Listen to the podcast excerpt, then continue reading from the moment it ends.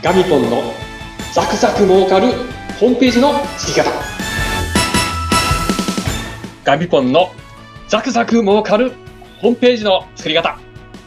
株式会社ワイコムパブリッシングシステムズ代表取締役上級ウェブ解析士のガミポンこと高見でございます。いや長かった。会社の名前が長いもんでですね。はい。息をつかずに入れました。はい。ということで今日は、えー、ネットショップ4回目ということで、えー、やってまいります。よろしくお願いします、はい、よろしくお願いします。いやもうガミポンがどんなキャラクターの人なのか もうよくよくこの第一声から皆さんリスナーの方はわかると思いますがその明るいガミポンとともに今日もお届けします。インタビュアーの山口智子です。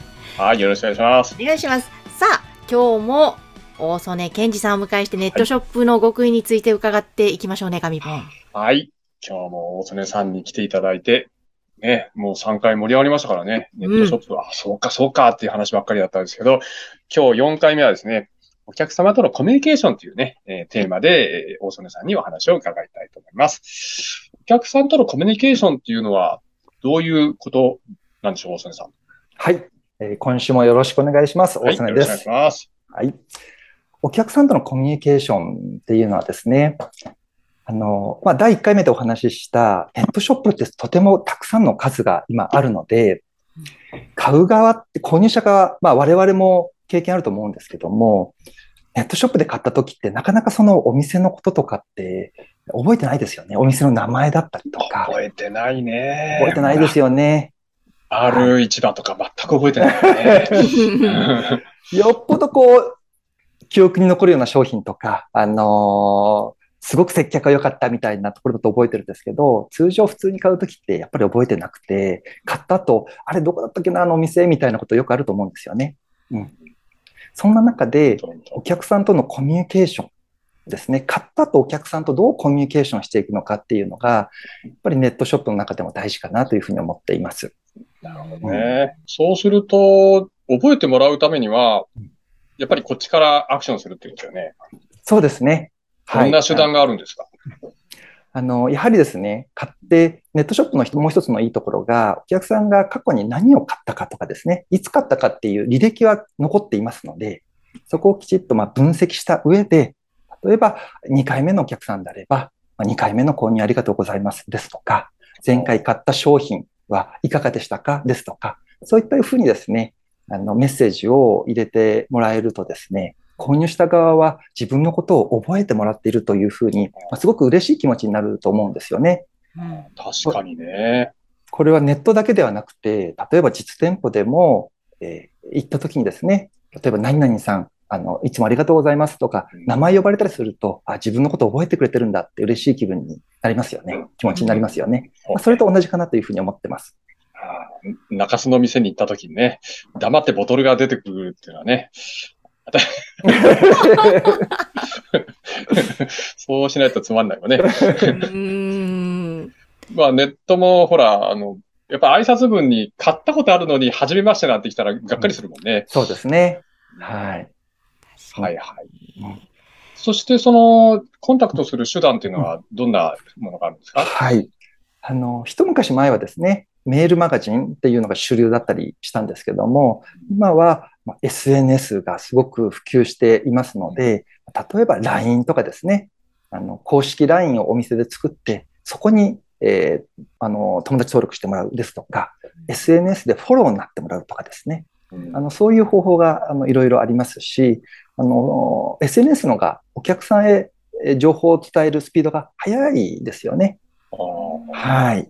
同時にバッてね。そうですね。ね LINE なんかはすぐあの通知が来たらやっぱり分かりますし、うん、ので、あのそこで、まあ、いかにその SNS を使ってですね、お客さんに登録してもらうかっていうのが、まあ、お客さんとのコミュニケーションを作る環境になるのかなというふうに思います。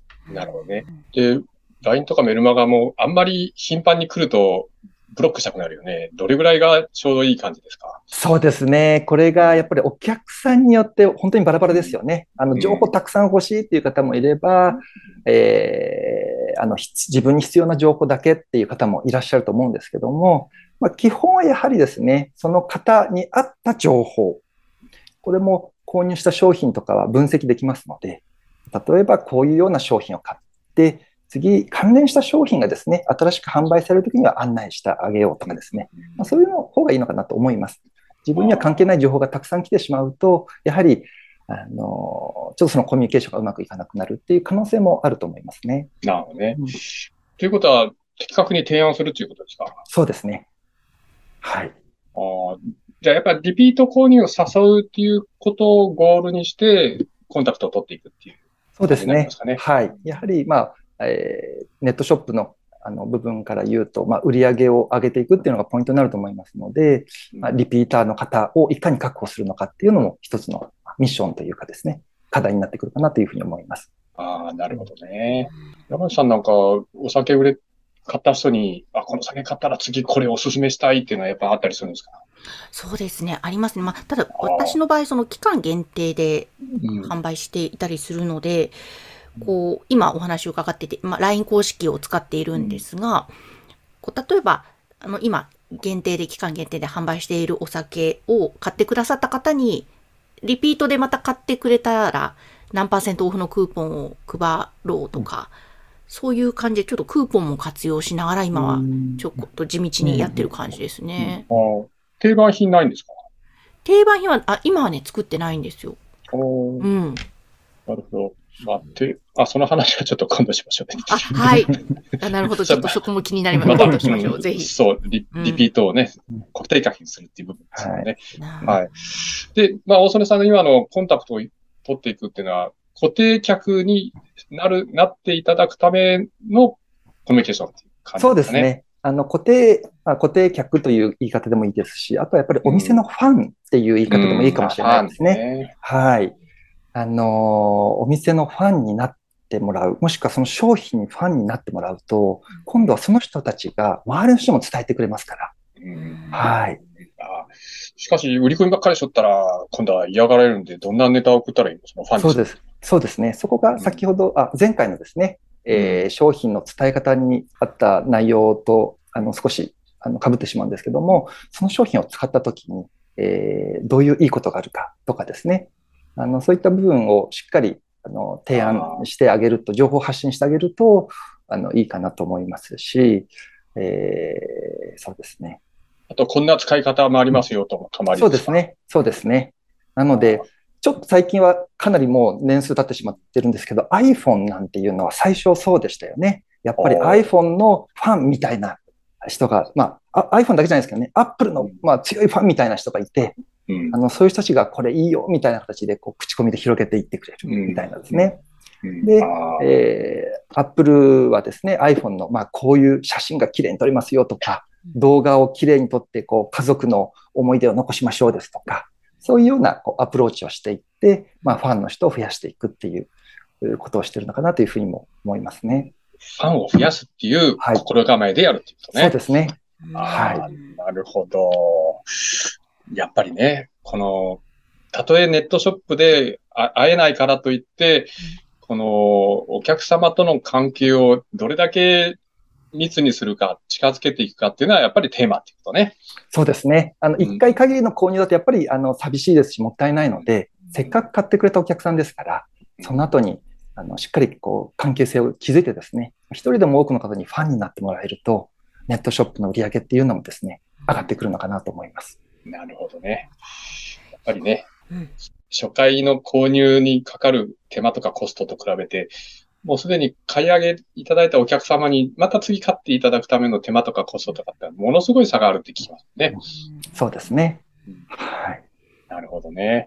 固定客作りということですね。うんまあ、山井さん、今日も役に立ったでしょ？今日の話も。立ちました。もう、うんね、ここまで全体を通して、やっぱりこう、リアルの店舗じゃないからネットショップ見えないからと思っていたけど、見えないからこそ、すごく接客とか重要だな、コミュニケーションの取り方って、やっぱ工夫次第ではもう絶対これきっと売り上げにもつながるんだろうなというのがよくわかりましたう。ん。